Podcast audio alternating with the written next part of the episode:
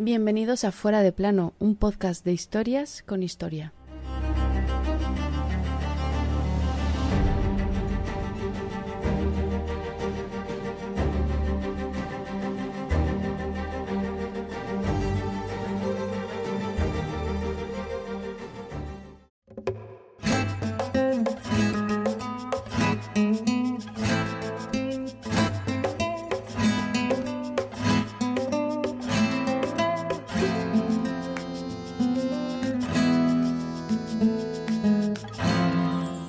Es caballo ni yegua, ni pollino en el que va montado, que es pepino. Botellas, copas, pepino, son los títulos, José, con que te honra de continuo España, advirtiendo que tu suerte fue cual con vino. Sufre la justa matraca, no te llegues a apurar, y si alguna vez te ataca, la sed bien puedes quitar. Un retazo a la casaca. Ahí tienes aquesta mona, que retorciendo el hocico enseña tu real persona, diciendo, este llevó mico en lugar de la corona una insignia bien remota, de ser cruz tu condición, por no ser y ser devota, la fijo en el corazón de esta tu grande amigota. Si hay un rey vilipendiado e insultado en la historia de nuestro país y a la vez más desconocido, es nuestro protagonista de hoy. Su delito, ser extranjero y que los súbditos bebieran los vientos por el peor rey que ha podido tener este país. Y mira que la lista de candidatos y candidatas ha sido larga. Este rey desconocido es José Bonaparte, o como pasó a nuestra historia, Pepe Botella, que aquel 13 de junio de 1813 salía para siempre de España.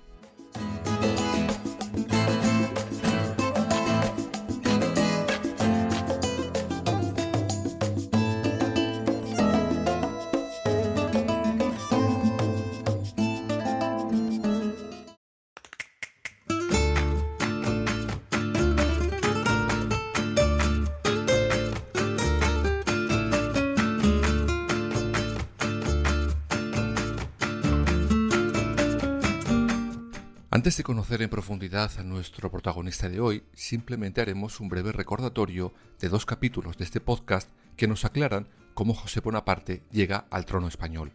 Teníamos, como hablamos en el capítulo del 2 de mayo de la temporada pasada, al infame Fernando VII como rey después de haberle robado a su padre Carlos IV la corona tras el motín de Aranjuez, y ambos son llamados por su caro amigo Napoleón Bonaparte a su presencia. Les espera en Bayona, y allí contra lo que estos pensaban, obligará a Fernandito a devolverle la corona a su padre y a éste a dársela a él, para a su vez dársela a su hermano José Bonaparte. Todo esto, recordemos, con una sustanciosa indemnización tanto económica como de posesiones. Vamos, que nuestros reyes estaban vendiendo su corona sin despeinarse. Pero claro, aquí, en nuestro país, la información que nos estaban vendiendo era que el infame estaba secuestrado, que los franceses nos estaban invadiendo y que Bonaparte colocaba a su hermano para cerrar la conquista del país. Tururú, ni secuestro, ni invasión, ni Dios que lo fundó. Pues bien, recordadas de nuevo todas esas fake news, vamos ya a ver cómo llega al trono José I Bonaparte. Spoiler, misión imposible.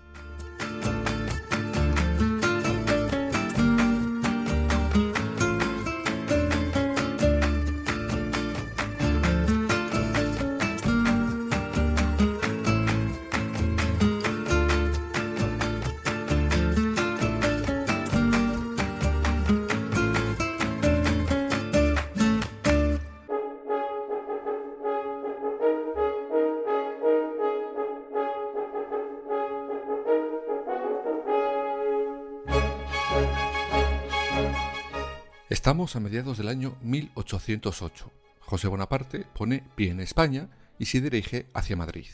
Como imaginaréis, debido a esas fake news que teníamos aquí, no es bien recibido. De hecho, casi nadie en la corte le da su apoyo cuando días después de aterrizar se lleva a cabo la ceremonia de coronación. Y aquí vamos ya a empezar a limpiar la imagen de José Bonaparte. Se le ha tildado de marioneta, de lelo, de inservible. Pues no. Eso quizás se adecue más al infame que a nuestro protagonista de hoy, era sumamente culto, inteligente, eh, con talento. Además era ilustrado, fruto de la época que vivió en su Francia natal. Tanto es así que antes de salir de Bayona redacta junto con notables una especie de constitución basada en el derecho español y en ciertas cosas de la misma Revolución Francesa. Luego veremos sus intentos de reformas, pero yo os adelanto que si hubieran triunfado hoy, otro gallo nos cantaría. Pero la imagen de José Bonaparte enseguida se empaña, y no por cosas reales, la mayoría inventadas. Las principales, su afán por las mujeres, el vino y la poca disposición al trabajo. Vamos por partes.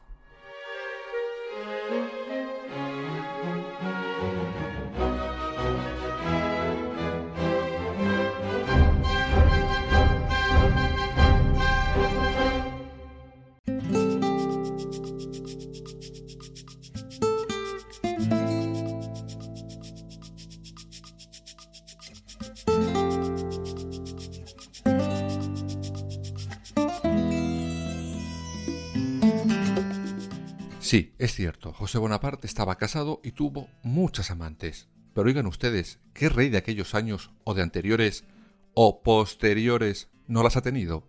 Y no he visto que la historia les criminalice por ello. Pues bien, a nuestro Bonaparte sí. Es cierto que su esposa nunca pisó España. Quizás por eso aprovechó la oportunidad José Bonaparte. Tuvo relaciones con condesas, esposas de marqueses, baronesas o sopranos. Pero insisto, era lo que se llevaba en la época. Era cosa de reyes bueno, era...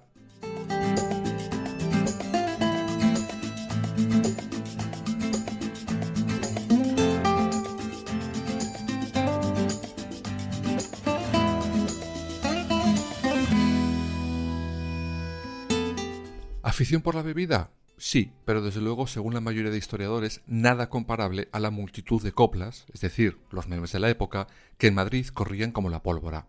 Uno de ellos, ha sido nuestro punto de partida en este capítulo, pero había más, muchos más. Por eso se le conoce en la historia como Pepe Botella. Os animo a que busquéis en San Google la cantidad de caricaturas que se hicieron en aquellos años sobre el rey de copas, como también se le llamó en su momento. Pero por donde no voy a pasar es por su escaso afán por el trabajo. Sí que quería reformar este país. Vaya que sí. El problema es que no lo dejamos.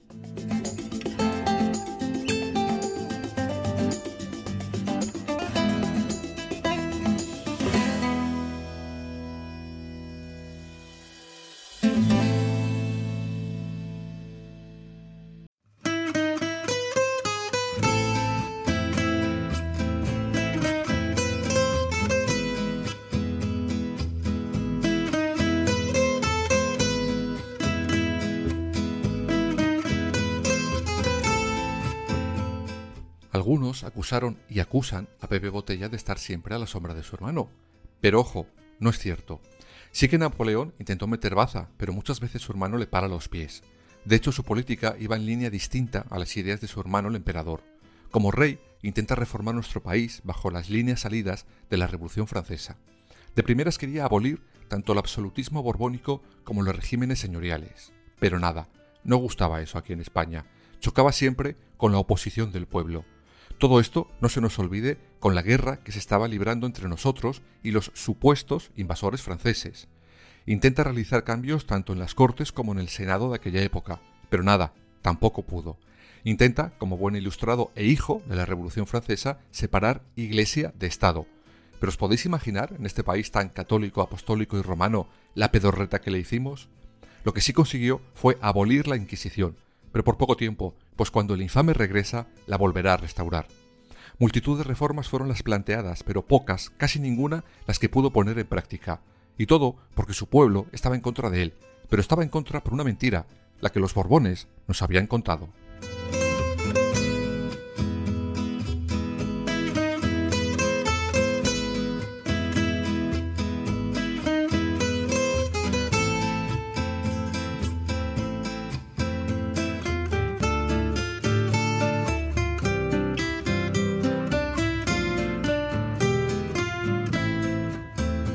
Así llegamos al centro de nuestro podcast de hoy, su final, porque sí, estuvo en el reinado un suspiro. Todo se va precipitando por dos guerras, la de aquí y la de Rusia. La de aquí los franceses la estaban perdiendo gracias a la ayuda de Inglaterra, porque como también contamos en varios capítulos anteriores, el infame Fernando VII cambiará de chaqueta y se alía con los ingleses contra Napoleón, cuando ve que su caro amigo está empezando a perder fuelle en Europa. En marzo de 1813 Napoleón habla con su hermano y le dice que la otra guerra, la de Rusia, también la estaban perdiendo. El emperador necesita toda tropa francesa posible para intentar ganar la conquista de Rusia. Por eso, y viendo que aquí en España no le queda nada ni nadie le quiere, José Bonaparte decide irse. Manda a todo soldado francés que estuviera en suelo español irse a las órdenes de su hermano hacia Rusia. Él mismo decide hacer lo mismo. Recoge a los soldados de Madrid y se dispone a irse primero por Valladolid, camino Vitoria, para salir hacia Francia. Bueno, decide reunir soldados y lo que no eran soldados.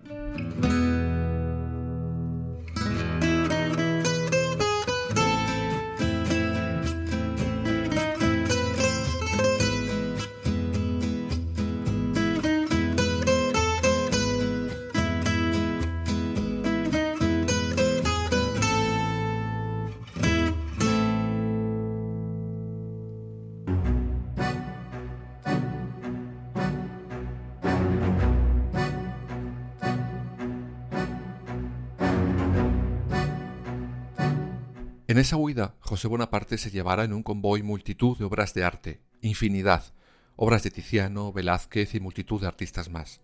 Además iba con joyas y con todo lo que iban encontrando a su paso. Para ello, eh, carros, coches y lo que tuviera ruedas era secuestrado para poder llevar todo ese botín.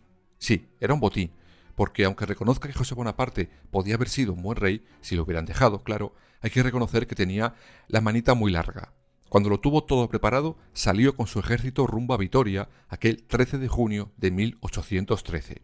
Allí llegará seis días después, pero para su desgracia, otro protagonista de esta historia le estaba persiguiendo.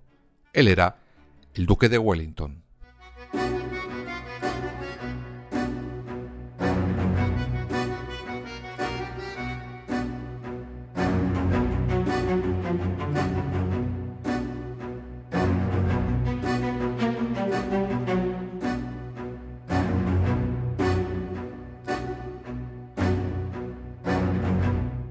Dos días después, los dos bandos se enfrentaban en una batalla épica.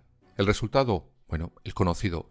Wellington arrolla a los franceses y estos viven su última derrota dentro de nuestras fronteras. Salen corriendo como alma que lleva el demonio y se dejan todo el convoy con el que habían salido de Madrid días antes. ¡Viva el rey Fernando VII! Ya tiene el trono libre. ¡Qué gran ilusión! Los franceses habían perdido la guerra, el trono, el país y, claro está, el botín.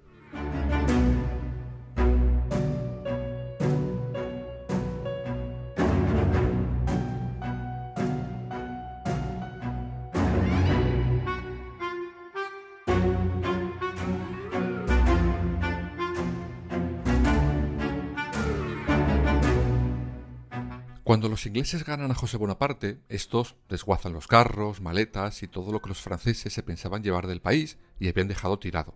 Ahí ven cartas, mapas, documentos de Estado, pero también telas, tapices, cuadros y multitud de obras de arte. Pero claro, el duque de Wellington no era marchante de arte y sabe que eso que tiene entre sus manos es valioso, pero no sabe cuánto ni casi por qué. Por eso decide enviar todo ese botín a Inglaterra, a casa de su hermano, Lord Mayborough.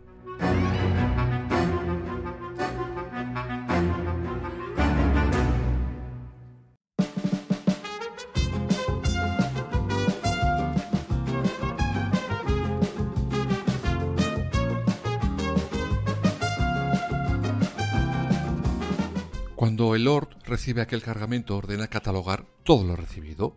Es en ese momento cuando se dan cuenta del gran tesoro que tiene entre sus manos. Al conocer esta noticia, el militar inglés da instrucciones para que el infame Fernando VII sepa que ese tesoro español lo tiene él y su intención de devolvérselo. Para ello escribe una carta meses después al rey. ¿Y le respondisteis vosotros? Pues igual, Fernando VII.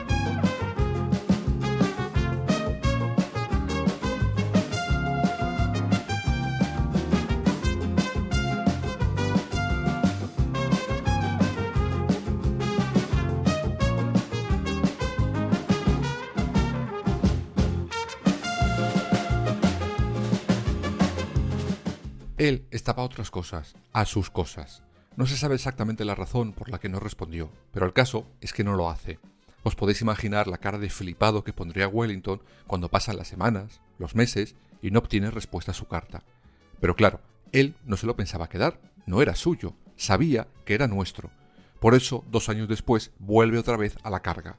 Vuelve a escribir al rey a través de un intermediario. Pero la verdad, No sé si fue mejor la respuesta que recibió o la ausencia de ella.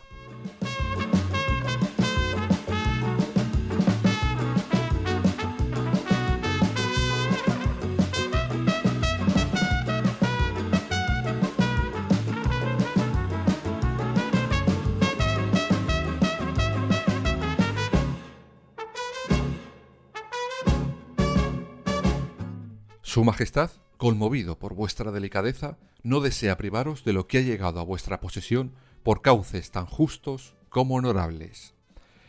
Tócate los cuadros. Y se quedó tan pichi, Fernandito VII. Acababa de regalar un sinfín de obras de arte de este país, sin despeinarse, sin, sin plantearse otra opción. Y evidentemente Wellington no volverá a insistir y se quedará para él y su país todas esas obras. Abre su propia colección de arte, a su muerte, ordena que esa colección no se divida y que se ceda al English Heritage. Por eso, hoy en Inglaterra, esas obras se pueden ver. Es lo que allí llaman el regalo español. Yo lo llamaría la tontería de un infame y cateto monarca español.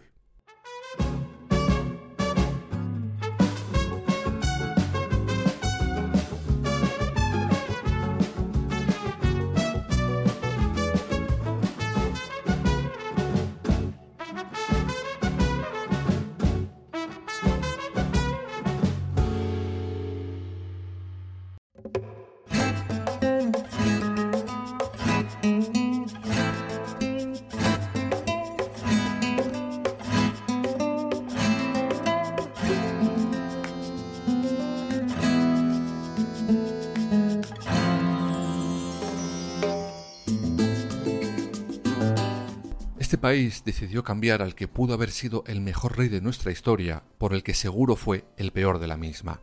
Un moderno, ilustrado, culto e independiente José Bonaparte por el cateto, inepto, corrupto e infame de Fernando VII. Aunque, como ya vimos en el capítulo dedicado a la vuelta de este engendro a nuestro país, en poco tiempo los mismos que habían deseado su vuelta llorarán lágrimas de sangre por haber largado a Pepe Botella.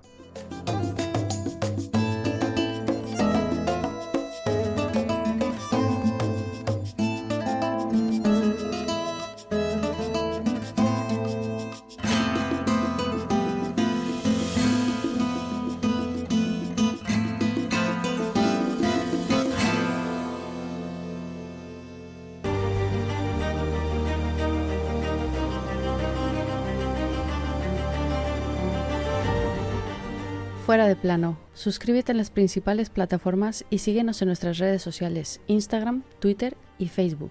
Fuera barra baja de plano.